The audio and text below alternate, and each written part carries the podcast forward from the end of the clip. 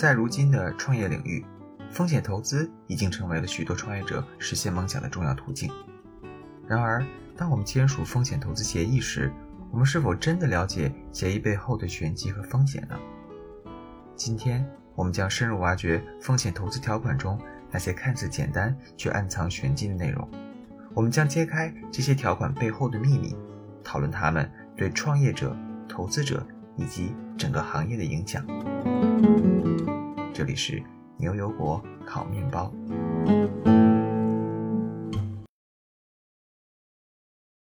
大家好，欢迎来到牛油果烤面包，我是 David，非常高兴能够和各位一起探讨今天的主题：风险投资条款中暗藏的玄机。作为创业者、投资者或者对投资领域感兴趣的朋友们，我们都知道，风险投资在推动创新和经济发展中扮演着重要的角色。然而，在投资协议中存在着各种条款，它们看似简单，却往往隐藏着各种复杂的玄机。在本期节目中，我们再次邀请到了在硅谷工作的刘小笑律师，欢迎小笑律师。呃，主持人好，大家好，非常开心来到牛油果烤面包。这也不是我第一次来这个平台了，应该之前，呃，基本上每年牛油果烤面包都会邀请我一次，我之前已经来过两次了，非常开心再次跟大家见面。嗯，谢谢谢谢，小笑律师的确是我们节目的老朋友了哈，因为之前他曾经在我们的节目上和我们一起聊过。公司股权架构，还有创业公司期权等话题。这个小肖律师是一位非常资深的公司法和企业并购方面的专家。那么他在创投界拥有非常丰富的经验，对这个投资条款呢也有着深入的了解和研究。今天小肖律师将带领我们一起探讨这些条款背后的含义，以及它对我们创业者和投资者都有哪些影响。所以非常期待今天的这个对话哈。好，那小乔律师说到风险投资。我们都知道，他是把钱呢，就是投资到创业公司。那么，这个风险投资它本身，它也不是为了做慈善，对不对？它是目的是为了收益回报。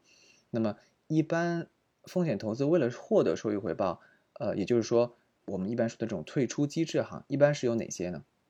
最常见的退出机构的话呢，除了我们经常听说的 IPO，除此之外的话呢，就是并购，这两个应该算是比较经常听说的。但除此之外的话呢，还有几种，像比如说是股权转让，这个其实在现实生活中我们就可以认为说是叫做卖老股啊。我不知道大家有没有听说过这个概念，在这个呃中国的风险投资圈很流行卖老股，比如说是天使轮的投资人，他到了比如说到这个 A 轮、B 轮啊或者怎么之类的，他会把他的其中一部分老股给卖给这个 A 轮、B 轮的投资人，这种是一种对的叫股权转让，就感觉就是前面一轮的人，然后。找个接盘侠，就后面一轮投资人，然后就把前面的那盘盘子给接了，是吧？对的，接盘侠，对对对，接盘。然后，而且这种人的话呢，我所见到过的这种，往往他们都是说把其中一小部分这个卖出去。比如我这地方有十万股吧，我在这个 A 轮的时候，比如说我先卖掉个两万股，然后 B 轮的时候再卖掉个两万股，这种他一方面可以就是说是变现套现一部分，另外一方面的话呢，他还可以保留一部分，说不定这个公司还有成长，对吧？所以其实这个是。在这个中国的风险投资中比较常见的一些操作，但是毕竟我不是实操这个中国的风险投资的，我做的这个具体的业务还是做的是这个美国的业务，所以刚才说那些也基本上都是听一些同行朋友之类的聊起来，或者说是有一些公司，比如说他之前是拿的是中国的投资人投资，后来的话呢转型到美国发展的时候，呃，前面会有一些卖老股的这些文件，我们会看到这种，呃，但是我并没有实操过这样子一个过程啊。那另外就是除了刚才说的这个股权转让之外，就是公司清算，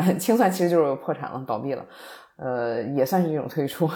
还有最后的话呢，其实是一种叫做股权回购。股权回购的话呢，这个我们可以后面再更详细去解释啊。但这个也是属于是在中国比较常见，在美国基本上不太会存在的一种方式。嗯，那说到这个这几种方式，那么除了 IPO 之外，最常见就是收购、并购了，对不对？那在并购的时候。有哪些投资条款是会密切关系到投资人以及创始人的利益的呢？啊，这个在公司的这个被并购的时候呢，其实我觉得应该说，大家在公司被并购之后，最关心的就是并购完了之后，每个人能分到多少钱，对吧？不同的级别的投资人以及创始人，还有包括说是这个员工期权，分别能分到多少钱？呃，那么在这个时候的话呢，其实有一个叫做清算优先权的条款，就起到了非常重要的作用。大家不要被这个就是说清算优先权这个清算这个词儿产生一个望文兴义的一些偏见。像刚才我们说那个公司清算，那个是公司真的是倒闭没钱了。但是这个情况下，就刚才我们说的这个清算优先权这种清算，这个是一个非常宽泛的这样子一个概念哈，可以就是说他认为他大部分说的都是公司在被并购的情况。呃，因为比如说。我可以举一个大概的例子哈，就是清算优先权的条款，它大概会怎么说？一般它都会说是，呃，清算优先权这个中的视为清算优先事件应该如何表达呢？它就是叫做出售公司几乎全部的资产，呃，合并重组交易，转让公司百分之五十已经发行的这个投票权，基本上这样子。那其实前面说的这个转让公司实质性的资产啊什么之类这种的，他说的其实就是一个资产收购。然后呢，说的这个转让公司已经发行的百分之五十以上的股权，其实说的就是股权收购。就资产收购和股权收购分别是两种最常见的这个收购的方式。所以呢，我们平时在这个合同条款中见到的这个叫做啊 liquidation preference liquidation event 这个地方的这个清算，其实说的大部分就是说的是并购的情况。所以大家就是首先不要望文生义，不要觉得这个清算是公司倒闭了，不是这样子一个情况啊。为什么要说到清算优先权条款？这个是非常重要的呢。首先，我们要知道，就是说这个 VC 他把钱投到公司里边，他不是为了做公益、做慈善的，他就是为了收益回报。那么，其实所谓投资的收益回报是什么呢？如果是上市的时候呢，就不用说，因为普通股和优先股它都推平了。比如上市的时候就是十块钱、二十块钱，所有人都是这样子一个价格，那到时候所有人都赚个十倍、百倍的，对吧？但是呢，能上市的公司毕竟是少数，大部分情况下的这个创业公司它还是会被收购的。而收购的时候的话呢，呃，决定投资人经济利益最重要的条款其实就是清算优先权条款，也就是 term sheet 中基本上放在这个我们平时见到这个 term sheet 中的第一条或者第二条这样子一个位置。就是说，从它这个位置也可以看得出来，它是非常关键的。哎，这里我想插问一下，这个 term sheet 这个实际上就是中文就是投资条款，是不是？呃，对对对，投资条款就是说，或者有的会翻译成为条款清单，或者说是投资意向书什么之类的不同的翻译。但它总体上，它就相当于是那个几百页的正式投资合同的一个，就是说 summary 吧，一个一个 outline，一个就是精简版。就是因为当我们就是说说两个公司，就是这个投资人公司和这个创业公司之间，他要去签订一个几百页的这个投资合同之前，在那之前的话，如果说大家一下子就直接 jumping to，呃，这个非常非常长的一个合同的话，那可能对吧？这个花了好好几个这个月的时间，都全都在讨论一些细节了，但是最后发现一些最核心的一些利益无法达成一致，对吧？就是说，之所以会出现在无论是说是融资案子还是并购的案子中，往往会先出一个这种。主干条款的一个清单，就是为了先让大家确保，哎，你们起码这个主干条款都是没问题的。然后呢，我们就是谈主干条款，可能就几天，就是一个礼拜就谈完了，对吧？起码这些东西咱先 on the same page，然后再 jump into 就是几百页的这些的这个投资协议，就这个是条款清单出现的这个意义，也是今天我们这个话题中需要去去讨论的，就是帮大家。去能看懂自己的这个条款清单，因为很多创业者的话，他在一开始可能他去看条款清单的时候，可能有的时候他没有这个时间去找律师，或者说一开始他没有这个意识去找律师，或者一开始他没有这样子的一个 budget 去找律师，没有这样的一个预算去找律师，对吧？那这个时候起码你们会看这个条款清单。我们不能说，就是说你你们听完今天我们这个播客之后，就完全就会看了，就跟专业的这个律师看的一样好。就但是起码有一些很明显的一些坑，你们可以避过，对吧？所以这个也是为什么今天我们会来分析这个条款清单的这些主要条款。嗯，那这个您说到这个清算优先权哈，它这里面到底有哪些可能会不注意会踩的坑呢？就这个的话，就是刚才我们不是说到，就是这个投资人的话呢，他们其实投资公司也是为了这个收益回报。那这个部分的话呢，其实。咱们就是先从投资人的投资的这个股份，它叫做 preferred stock，叫做优先股。那么其中这个优先股的这个 preferred 这个两个字，其实也就是说这个优先回报。而我们说的 liquidation preference 叫做清算优先权，里面也有这个 preferred 这个词在里面。所以其实这些都是为了体现不同的这些股份之间的一个清算优先的顺序的。哎，你刚才说到这个 preferred stock，就是呃优先股，是不是投资人他所投资的这个数额所拿到的相应的这个股份都是优先股呢？就是通常情况下，除非说是就是操作不规范或者特别 rare case 的情况下啊，但是就是说是正常的操作，那都是投资人拿的是这个优先股。我没有见到就是说那种不懂行的投资人，然后这个创业者也不懂行，投资人也不懂行，自己拿这个合同乱写，拿写出来的话，创始人和投资人都是普通股，这种我没见到过。但但是是错误做法，就是正确的做法，它就应该是投资人是拿的是优先股，创始人拿的是普通股，包括说是这个呃员工期权最终也是转化为普通股。所以这是一个基本的逻辑。那刚才说的这个优先权的话呢，呃，我觉得从两个维度来分析一下这个优先权哈，因为就是说这个优先权的话，刚才我们首先说到了一个清算的顺序，那么这个是其中一个部分。另外它还有一个就是清算的一个倍数。那么我们可以分别来说一下这个优先权的这个顺序和倍数这两个问题。那顺序这个地方的话呢，我认为说这个地方首先我需要纠正一个大家经常刚刚这个初来乍到的创业者经常犯的一个错误哈，就是很多创业者他这个。说是自己在创业，但是创了半天业都还没搞明白一点，就是公司退出的时候谁先退出？因为呢，就是说很多创业者他会认为说是越早进来的投资人越早退出，甚至有的人会认为说是创业者先退出，然后投资人再退出，这些都是极其错误的一些想法啊！就是，哎，这是为啥呢？这个感觉这个有点，你看像像我这种可能门外汉哈，这个听起来就有点有悖于常识。为什么？一般按道理说，这个初创公司越往后发展。营业额越大，发展轨迹越顺利，然后产品市场契合度越高，那么后面投资人的风险就越小。那么常识告诉我们说，所谓的风险越大，收益越大。那么为什么早期投资人承担了那么大的风险，包括创始人承担那么大的风险，但与此同时，他们是越后退出，然后有可能他们享受不到更大的利益呢？这个感觉有点有悖于常理哈。嗯，对对对，我想这个可能和和很多就是说，包括说是这个不是向上主持，你不是创业的人，对吧？或者说是刚刚进入创业这个圈子的人，他不是很了解这个情况，所以他就会就是说听了这个之后，首先就感觉很颠覆三观，是吧？所以我就先跟大家先去解释解释一下这个顺序的问题。真正的这个顺序的话呢，其实是越晚进来的人越先退出。也就是说，比如一个已经被融资到 C 轮的公司收购了，那么是 C 轮的人先退出，然后 B 轮的人，然后再是 A 轮的人。再接下来是种子轮，再加上天使轮，最后是创始人。就是种子轮和天使轮这个地方，我我我也在插播一个小问题，就是说在中国的风险投资下，会认为说是。种子轮小一些，天使轮大一些，但是在美国的话呢，这个是天使轮小一些，种子轮大一些，这只是一个就叫法的问题哈，这个地方大家不要过于纠结哈。所以总体上来说，就是从 A、B、C 这这三轮来看嘛，我们可以就是跟大家很明确的说，是 C 轮先退出，B 轮再退出，A 轮再退出。这其实就是我们经常在创业领域中听说的 cash out 的这个概念啊。那也就是说，这是为什么我们经常也会在一些新闻上、这些媒体上面听说，就是这个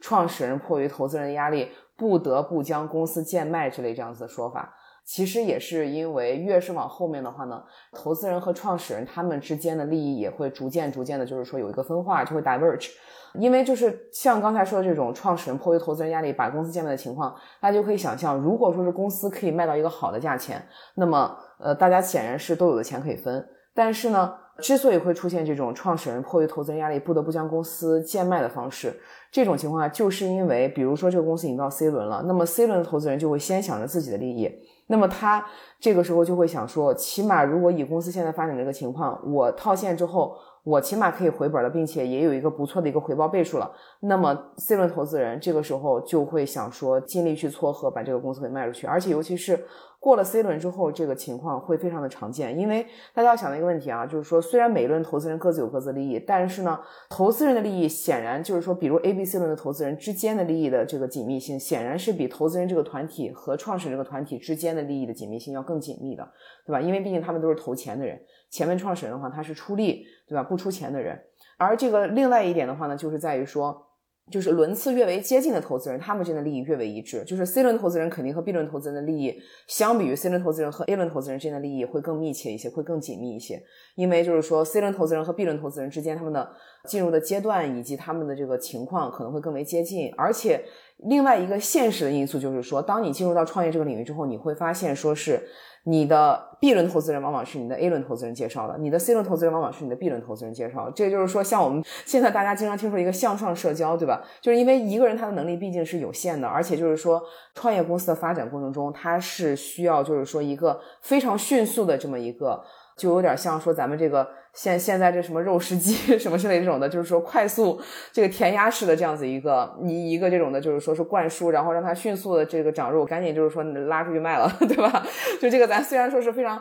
通俗的一个比喻，但是的确是这样子。牲口养肥了，就是要拉拉出去宰了，赶紧卖钱。对对对，就这种感觉。对，所以就是说，这个创业投资它不是一个 organic 增长，它不是像我们那种在这个什么草地上这个放养的这种的鸡啊、猪啊、牛羊什么之类这种的，它就是说属于是这种速成的这种速成鸡、速成猪、速成牛这样子，对吧？它就是这样子一个一个过程。所以就是说，在这么短的时间之内，这个创始人他要想实现一个非常迅速的在资本这样子一个呃这个里面跨越阶级的这样子一个过程，他是必须要借助他的每一步的这个后续投资。人再给他介绍更加就是说是高一级别的投资人的，对吧？所以这个大家应该能够比较理解这样的一个环境。那么在这样子的情况下，那显然是就是说是你的不同级别的投资人，大家可以看看就是说是，比如说看个近十年、近二十年的这些上市公司这些数据哈，都会发现大部分的这个创业公司它都是经过了这么五到十轮的融资吧。基本上才能够真正就是说实现一个上市。我们说的上市是相当于一个成功上市的，别说来个什么流血上市啊，或者说是什么这种亏本上市之类的这种，就纯粹为了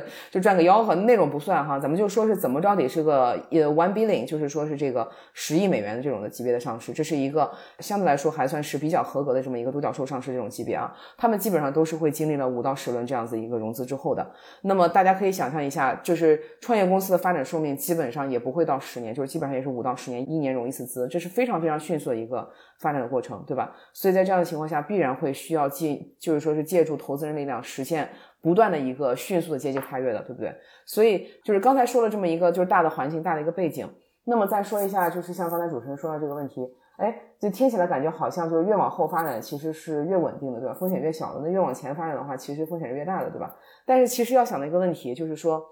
这个越往后发展的投资人，他们其实承担的风险。就是说，从投资人的角度来看，其实他们承担的风险更大，因为他们投资的这个金额是非常非常高的，而且很多情况下是往往是溢价于这个公司的这个就是说现有的情况。因为你们可以想象到，就是说公司如果是不是上市，就是说我们说的上市还是说是一个独角兽上市，一个合格的上市。如果不是上市，而是说是被并购的情况下，大部分情况下其实投资人也就是回个本儿。啊，或者说是一个非常少的这么一个一两倍的这样的一个回报，就基本上只有上市的情况下，投资人才有可能赚个什么十倍百倍，赚个盆满钵满。所以其实这个就有点像，比如说是咱们说的这什么房子在在高点的时候再进来的那个人一样。所以其实这个时候他承担的风险是比这个房子还在很便宜的时候，他到了这么一个地方，比如这个地方还没被炒起来。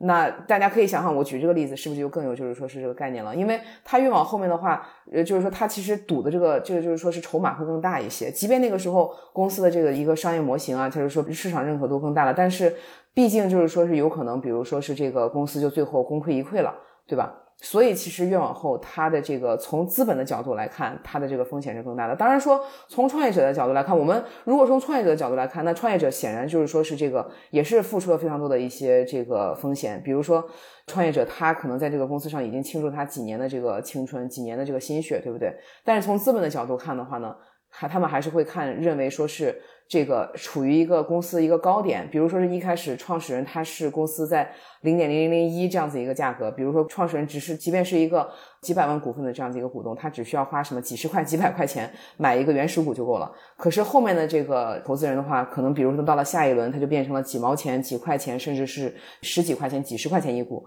那么在资本的角度来看的话呢，是越往后的这个投资人他承受的风险是越大的。所以就是说，跟大家说一个，就是可能咱们在创业者的角度可能不能够理解的这么一个概念。的确是我如果去现场讲座的时候，尤其是说是去一些这个学校里面、高校里面讲座啊，或者说是一些这种比较早期的这种创业训练营啊，或者怎么之类的，他们很多人我一说这个是后进先出，他们都会非常惊讶，很多人也会 说是这个颠覆三观啊。所以就是说我也可以预料到，就是咱们的观众里面、听众里面肯定也会有一些人不是很理解哈。呃，首先你们是要了解这样子一个问题的。这也会导致为什么有的时候创始人迫于投资人压力不得不将公司贱卖的时候，有可能也就是后面的几轮的这个投资人，比如说 C 轮的投资人他是赚了一点，然后 B 轮投资人这个是平着，然后呢 A 轮投资人的话呢也是平着，甚至说是这个天使轮、种子轮的人，他甚至有有可能都被关在里面，就都退出不了，因为公司没钱了。就是说是因为后面的人先把钱分完了嘛，分到这儿的话可能就没钱了。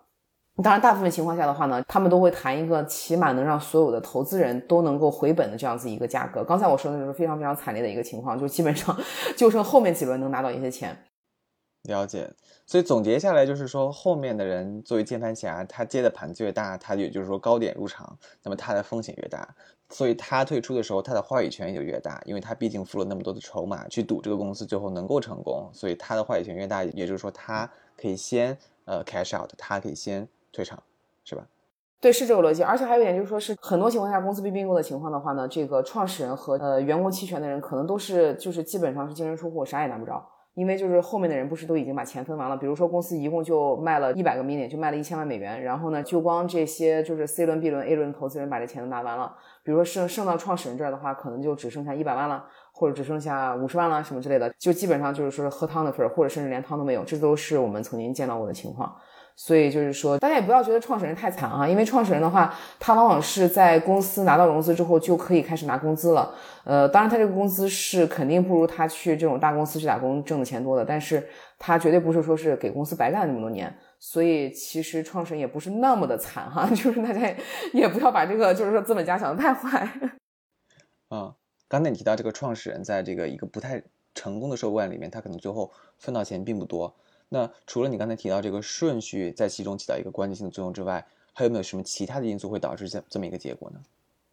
嗯，还有一个的话就是倍数，就是清算优先权的倍数。这个的话呢，就是我们经常在这个问题上的话呢，大家经常可能会听到过什么叫做呃 one x participating，或者说是呃 two x non-participating 之类这样子一些意思啊。从中文翻译过来，就比如说叫做一倍呃参与，两倍不参与什么之类，这是什么意思？我们先说这个一倍两倍哈，后面再说参与不参与这个问题。那这个一倍两倍的话呢，其实一 x 就是投资人一倍回本，两 x 的话呢就是投资人两倍回本。比如这个 A 轮的投资人，他投了两百万，他如果写的是一个两倍回本的话，那么其实他在公司被清算的时候，他就先要拿回四百万，就是说他的他的本钱的两倍，然后才能够轮到前面的什么种子轮、天使轮再去拿，基本上这样子一个例子。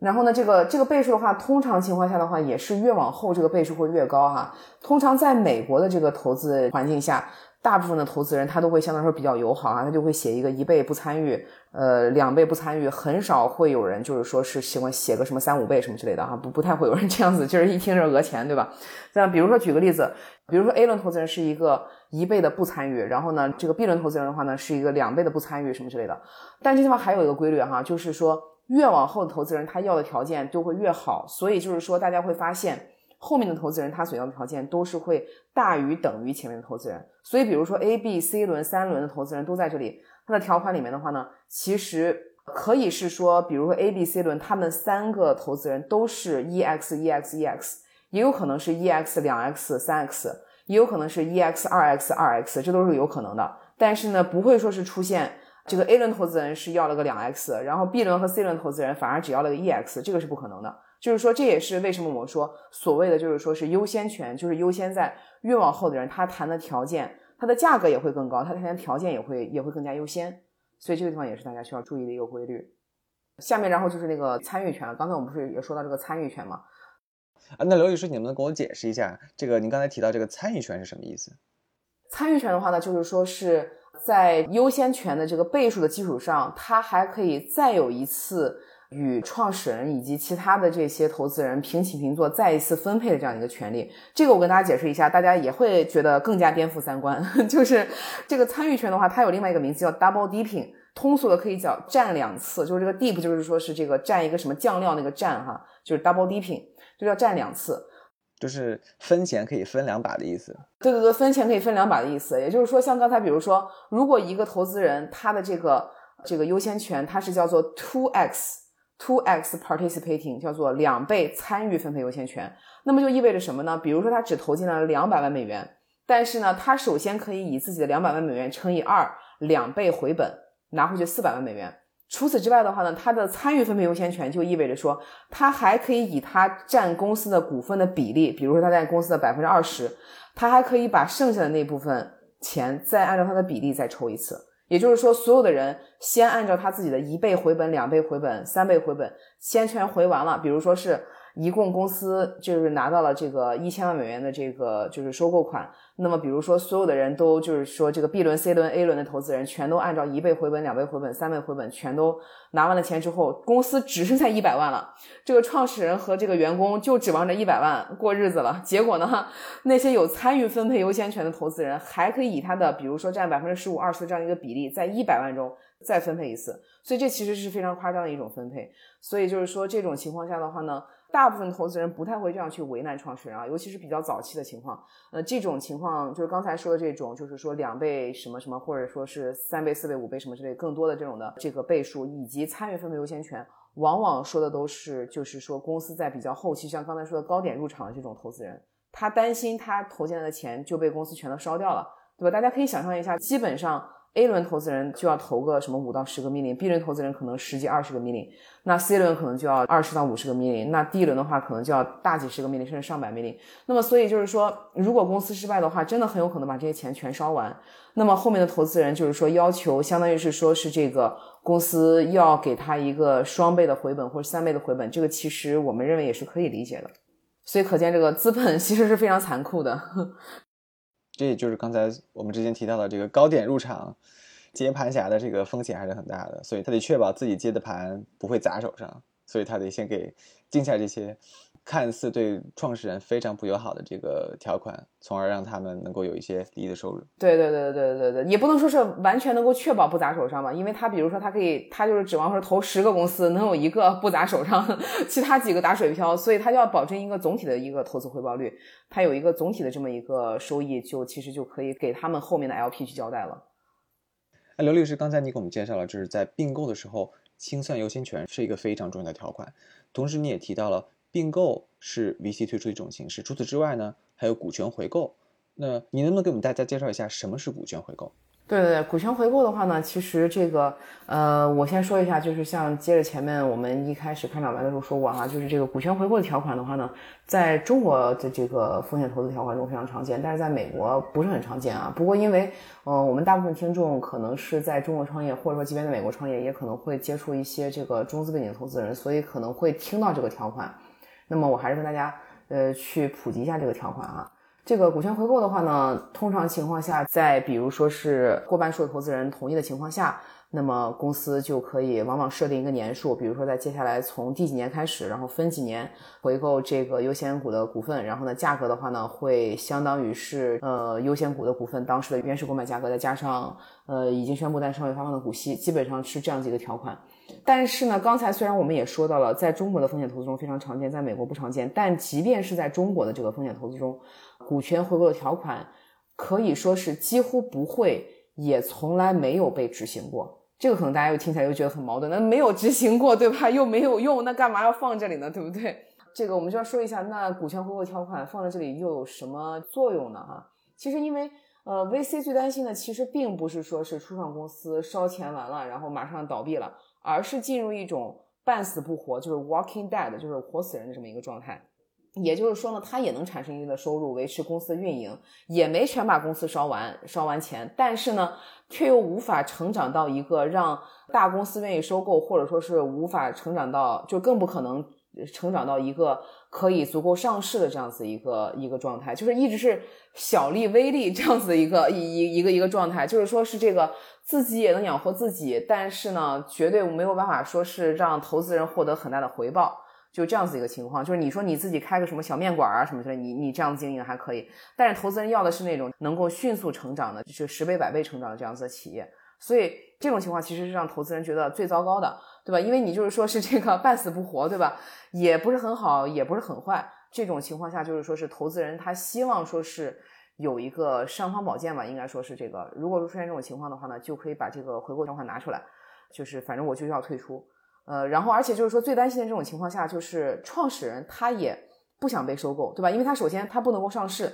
然后呢，他呢也不想被收购，他就觉得自己这样经营挺好的，就是说完全沉浸在一个忘我的情况，但是他就不去考虑投资人其实是希望这个公司赶紧有一个结果去得到一个回报的。这个地方的话呢，我也跟大家介绍一个背景，就是因为投资人的投资放在这里，它不是无限制的让你去不停的用、不停的用的，因为这个风险投资的基金，它一般是会有一个十年的一个这个时间期限。大家应该听说过，就是说是风险投资基金真正来跟这个创业者对接的，其实是这些 GP，就是说是这个普通合伙人。但是这些普通人合伙人后面的那些真正出资的这些有钱大佬，那些这个隐姓埋名的有钱人，他们是 LP，对吧？那些人的话，他们相当于是把钱都寄托给这个 GP 身上。我们平时听说的投资人，那些投资人他们不是真正有钱人，他们是帮那些更加有钱的幕后这个 幕后有钱人去管钱的那些人。所以，真正在整个这个食物链最顶端的，不是投资人，而是投资人背后的大佬们，也就是 LP。呃，背后大佬，对对对对，那些人的话，就是说他们只想说是把这些自己，就是他们已经不想再就是说是去做具体的这些 day to day management 这些事情了。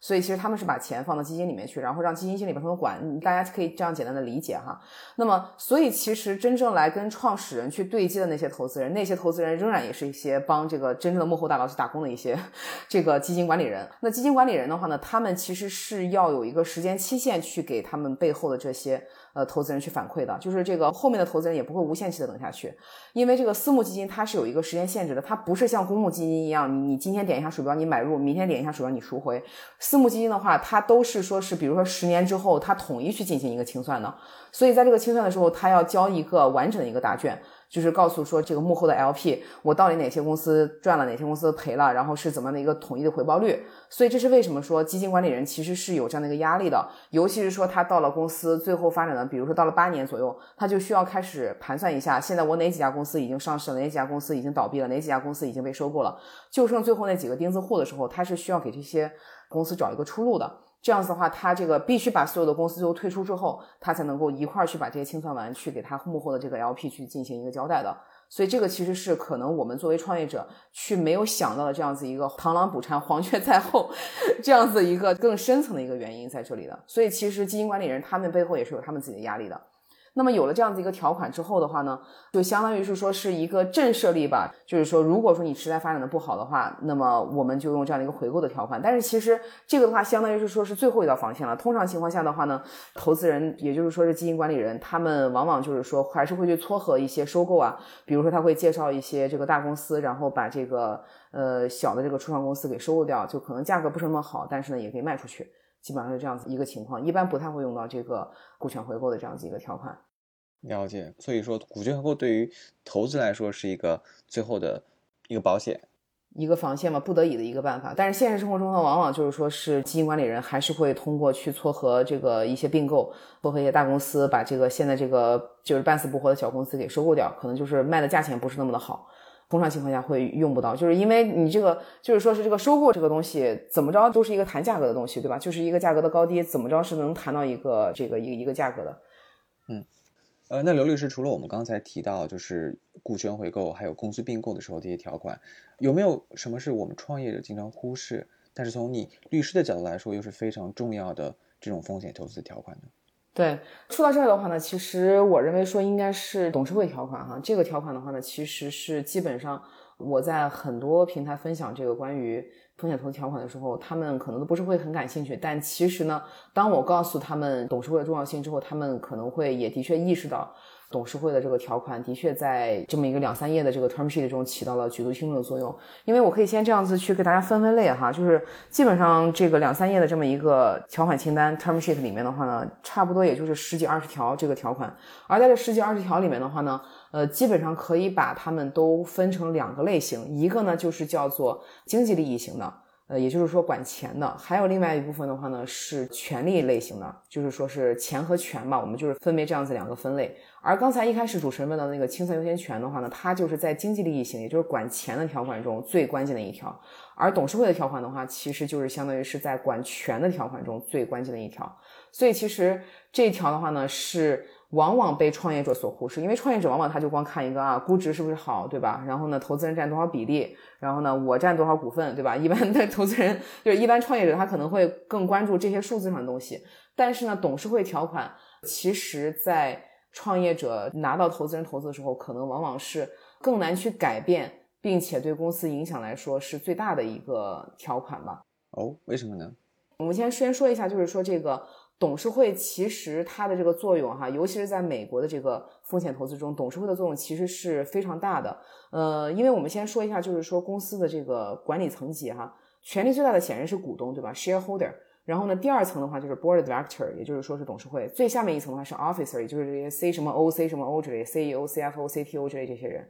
两头的人大家可能会比较熟悉哈，像这些 C 什么 O 的人，他们就是管公司每天的日常经营，对吧？他们管理员工，这个就是说产生新的产品，对吧？股东 shareholder 这块大家也比较熟悉，就是每年股东大会或者怎么之类做出一些最重大的表决。但其实呢，大家会发现，权力最大的这些人，他虽然说权力很大，但他管的事情非常的少，他只管最重要的几项事情，对吧？就年底开个股东大会表决一下。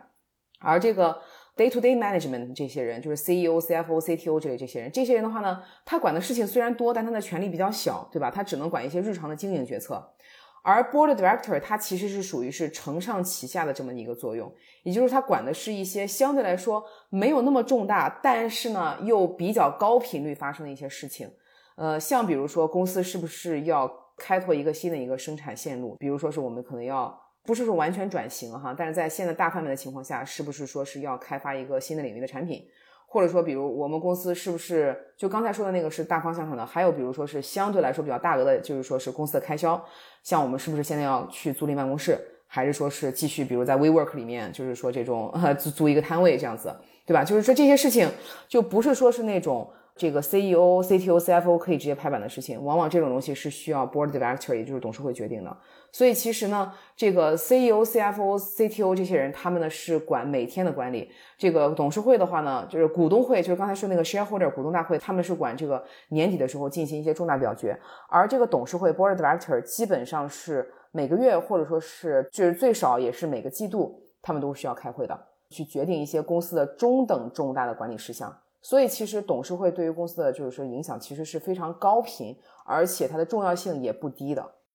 那我这里想问个问题啊，那比如说公司经营到一定阶段，然后迫于投资人压力，现在说我们要去寻求一个并购或寻求一个收购，那这个时候，这个最终这个决定发生的时候，需不需要董事会去批准？也是需要董事会批准。其实就是说，董事会和这个股东会这两层都需要批准。但是其实起到比较大作用的，其实还是董事会，因为就是说是董事会，它是会更了解一些细节的。就是当然就是说从法律上来讲，股东会的权利比董事会更大。但是呢，就是说因为股东会就是 shareholder 这个 meeting，他们不太管一些细节的东西，所以其实他们基本上八九不离十，股东会也会决定，基本上是这样子一个关系。但是对于一个初创公司来说，它会有股东会吗？所有的公司从一开始，它就是股东会、董事会和这些高管都是必须要有的。这些可以是同一个人，就比如说，就是说，就就算一个一个人的公司吧，股东是张三，然后这个董事也是张三，CEO、CFO、C、CTO 都是张三，这也是可以的。这些架构都是一个公司从诞生以来就必须全部就都有的一个架构，即便可以是一个人。当然，就是说，当公司进入了，呃，就是说拿到投资之后，这些职位之间会开始分化，去开始会开始 diverge。呃，会有不同的人来担任，所以就是说，当公司融资到越后期，那么这些权利就会越来越分化，基本上是这样子一个关系。了解，所以说公司的重大决定是由董事会所决定的，那么这是权利，而且就这个权利它执行的方向，它也可能会对于这个最终这个钱怎么分，以及这个钱什么时候开始分，会有一个重大的决定作用。所以说，这也是为什么你刚才提到说这个董事会条款是一个非常重要，但又同时容易被忽视的这么一个条款。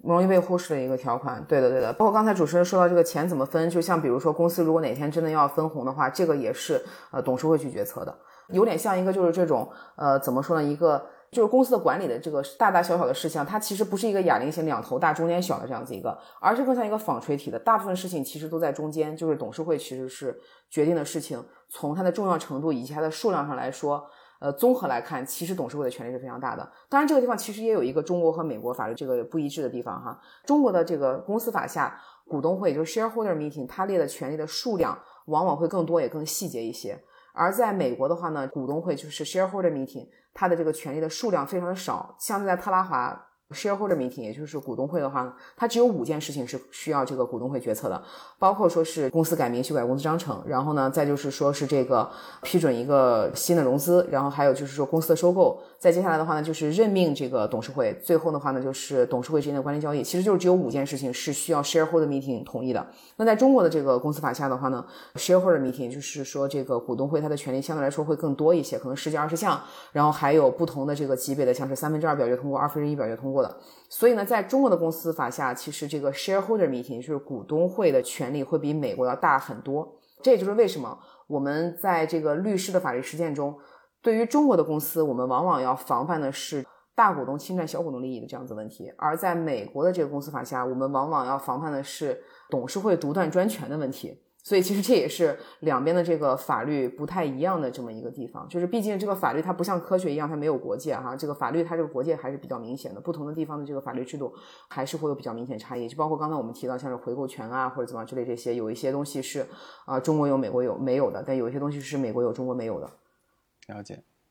那您刚才提到这个董事会条款哈，那这个具体这个条款的内容，它是否就是规定了董事会它由什么样的人来组成，它这个组成比例以及？它未来的运行的一些具体的这个这种 day to day 的运行的这个一些准则呢？嗯，在这个董事会条款中，其实他会写的非常简单，他就会说是这个公司董事会是由谁谁谁担任，就这么简单一条，就是在这个起码在条款清单 term sheet 中就会这样子写。呃，为什么这样子呢？首先就是说董事会它的权利其实是本身在美国的公司法下就是非常明确赋予的。除此之外的话呢，还有一个。董事会的话呢，它是按照人头表决，它不是按照数，就是说是它不是按照持有的这个股份的数字比例。也就是说，比如说同样张三和李四，他们都在这个董事会 board director 上面，那么他们一个是公司百分之十五的股东，一个是公司百分之二十的股东，但是在这个董事会的表决上，他们两个人都只算一个人，都只算一票。也是为什么说董事会的任命其实是一个非常关键的，因为他这个一个人任命上来之后，他就直接占一个席位了。而且因为它是按照人头去表决的，所以会导致说董事会的席位都是单数，不会有双数，就都是奇数，不会有偶数。就是说董事会肯定就是一个人、三个人、五个人、七个人这样子的，不会说是就搞一个什么两个人、四个人什么之类这样子。这样子的话，就天天就是说是都是 deadlock，就一比一平手、两比二平手，对吧？就会出现这样子的情况。所以因为这个也会导致说是董事会每增加一个人，其实都是非常慎重，需要去斟酌的。我见到过有一些创始人，他可能会犯的一个错误，就是说一上来公司刚刚成立，先搞个五个董事会，这显然是不可取的。一共，比如说我来了五个创始人，每个人都在董事会上，这显然是不可取的。因为上市公司它的董事会也才九到十五个人，所以呢，在初创公司来看，你们可以想象一下，因为每次一家要加两个人。如果说你一上来就先来五个人的话，那来一个投资人之后就加到七个人了，再来一个投资人加到九个人了，对不对？而且就是说，因为董事会它的表决是非常的频繁的，基本上是每个月或者说至少每个季度都要有表决的。如果说是人数多的话，那基本上大家就别干别的，天天来举手了。所以人多口杂是吧？众口难调，到后来大家都基本上时间花在纷争上了。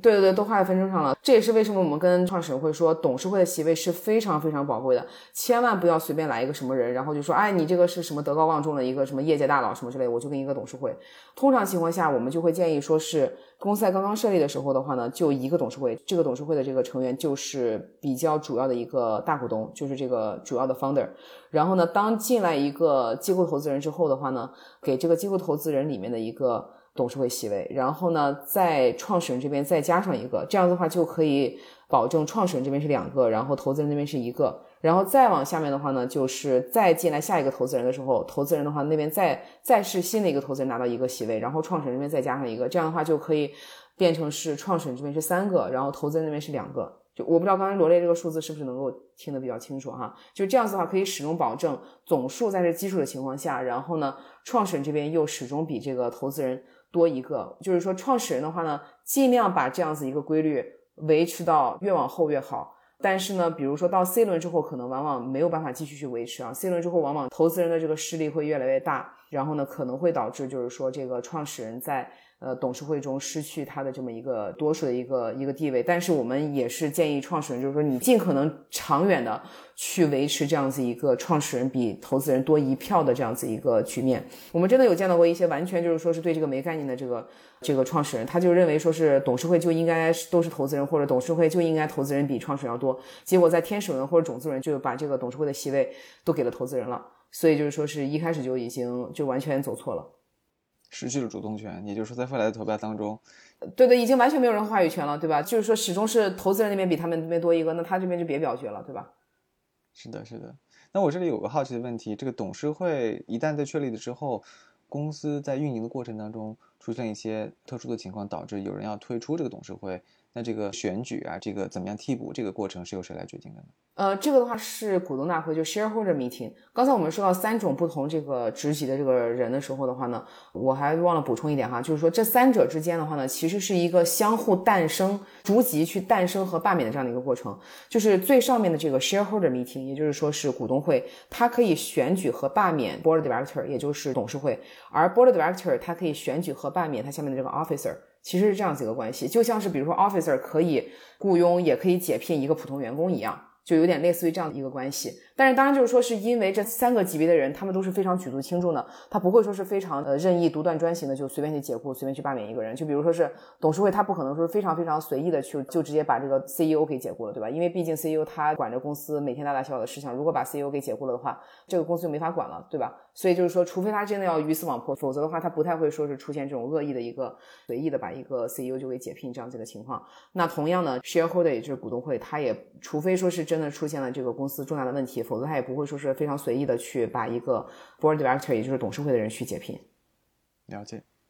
那刘律师，你刚才给我们介绍这个董事会以及它相应的条款哈。那从我自身的这个经历出发，我之前的前老板。他这个本身呢，从他的这个 LinkedIn 上履历来看，他有很多的这个头衔，他也是很多这种呃，因为他本身也做这个风险投资嘛，那么他本身呢也是做这个呃很多公司的这种初创公司的叫做咨询董事会的。那么这个咨询董事会跟您刚才提到这个董事会，它是同样的一种职能吗？他们在公司发展中是扮演同样的角色吗？啊，对对对，这个其实是经常大家这个创业者犯的一个误区。我觉得主持人问这个问题非常好，就是很多人他会把这个咨询董事会和董事会很混淆哈。就是说，经常会有人，比如说创业者，很多人他比如说是高校的一些毕业的学生，然后他会说把我的这个导师什么之类的，或者说我们学校一个著名教授就变成我的董事会了。但其实你们说的那个董事会，它叫咨询董事会，叫 board advisor，或者说叫做 advisory board 咨询董事会，或者说是。董事会顾问什么之类这样子的，但是呢，他并不是我们说的 board director。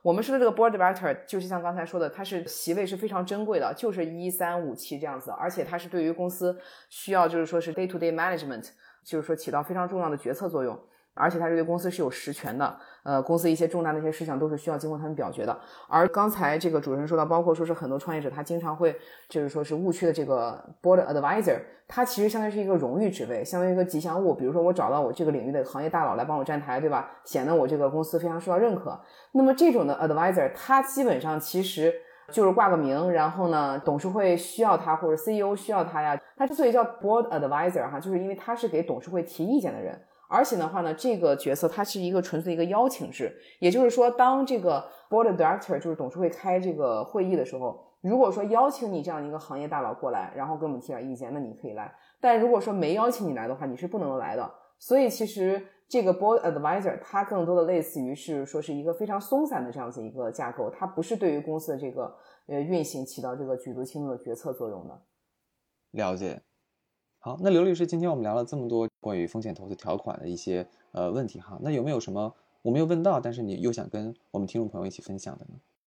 呃，对，就是今天的话呢，我们虽然已经聊了挺久了，聊到了很多这个风险投资条款中的一些关键的一些概念，呃，但其实风险投资条款基本上有十几二十条哈，还有很多我们今天没有聊到的，但是总体上来说的话，大家可能会发现一个规律哈，就是呃，这个也是我和一个。是我的客户，他同时也是一个连续创业者，他已经成功创业几家公司之后的这个一个创业者，他的一个感受哈，就是，呃，他之前是在美国工作，后来中间曾经海归中国一段时间，有几年的时间在中国也创业，然后现在又回到美国来继续创业。他跟我说了有一个有一个点哈，也也是从这个创始人视角，呃，让我觉得非常有新意的这么一个看法哈。就是他会发现，说是在中国的风险投资条款，他往往会把这些条款都会写得非常的苛刻，包括说是当刚才我们跟大家分析到的这个像股权回购条款，甚至其实还有一些其他的就是说是不是那么常见的，比如说最惠国待遇或者怎么之类的，中国的风险投资条款都会把这些写得非常苛刻，就相当于是说是全都是在投资人角度，全都是投资人占好处，然后创始人不占任何好处，呃，包括说是这个。就是刚才我们说到的，主持人刚才应该也发现，我们提到这些条款其实已经非常偏向投资人了，对不对？但是我们讲的这个也还是从一个比较中立客观的一个一个方式去写的。但是呢，其实在中国的这个风险投条款中，往往都是会把所有这些条款写得非常非常的苛刻。那包括说，我也看到过一些。在美国的创业者，他拿到一些中资背景的投资，那些条款也会显得比美国的风险投资条款要苛刻非常多。像刚才说的，就是说一倍回报、两倍回报呀，或者是不是参与优先权？往往美国这边的话，他就会写一个一倍回报不参与，或者最多是两倍回报不参与。但是中国的这个风险投资条款基本上都是从两倍参与开始起跳的，所以就是都是会相对来说比较苛刻的。也就是说，中国的条款对于创始人来说更加的不友好，更加的不友好。对对对对对对。那其实之前我只是看到这种现象，我没有从一个综合的角度，或者说是没有仔细去思考为什么会出现这种情况。那么就从我这样子一个就是连续成功创业的这样子一个客户，他的一个视角的观察，我觉得可能有可能就是说是非常重要的一个因素吧。就是他说到，就是在这个创业大环境下，中国的公司的话呢，往往要么就是上市了，要么就死掉了。而在美国的公司的话呢，这个其实除了上市和死掉之外，大部分的公司其实是以被其他的大公司收购这样子的方式退出的。呃，所以其实这个也是由于创业的环境不同，而其实中间那些条款，无论什么清算优先权啊，然后什么领授权、呃共授权啊之类这些详细的这些东西，其实往往在公司上市的时候都是起不到作用，因为公司上市的时候大家就都推平了，就变成一样的条件了，就都跟着就是说是这个退出了就好了，都套现了就可以了，所以其实那些条款基本上都起不到什么作用。还有另外一个原因哈，就是说是中国的投资人，因为毕竟中国的这个风险投资发展的时间毕竟不如美国要长哈。美国像比如说硅谷，从上个世纪七十年代到现在已经五十年左右了吧，五十年了啊，差不多这样子一个发展。但中国的风险投资可能也就是最近十几二十年的事情。所以其实另外一个原因也是因为中国的这个就是创业者，他可能也不是那么能能够理解中间这些条款的一些概念，他基本上就只看一个融资额、估值什么之类这样这些条款。那么也就导致说是这个中国的投资人，他就把这个融资的估值可能会写得好一些，但是其他的那些条款都会写得非常的苛刻。所以其实这个也是双边的这样子一个不同的投资大环境导致的这个投资条款的风格不同。所以我觉得这是一个比较有趣的一个视角。了解。所以说白了就是美国这边的这个创业公司，他们退出的机制可能。更多一些，对对对，更丰富一些，更丰富一些。那么投资人他们 cash out，他们最终回本的这个方式也多一点，所以相应的他们就没那么苛刻。然后另外一方面就是说，中国国内 VC 可能他们发展的不是那么的全面，可能它更多有一些赌的成分在里面。所以把这个赌的成分更多的，他们为了保证自己赌赢，所以他们把自己的这个条款更加更加有利一些，是吧？对对对对，是的，是的，是的，是的，对。所以就这个，大家就是说，接下来会发现，如果说创业者们在接触这个不同投资人的时候，美国和中国投资人他们的条款风格还差别还是挺大的。嗯，好，那非常感谢刘律师今天的分享哈。在本期的播客中，我们探索了退出机制、清算优先权、董事会还有股东会等等这些复杂但同时又非常关键的话题。那感谢您带领我们一起解密了风险投资条款中的暗藏的玄机。所以，无论您是投资者还是创业者，还是说对这个领域感兴趣的听众，我相信本期节目一定会给您带来一些新的视角和启发。谢谢各位的收听，也谢谢刘律师带来的分享。我们下期再见。嗯，谢谢主持人，谢谢各位观众，拜拜，拜拜。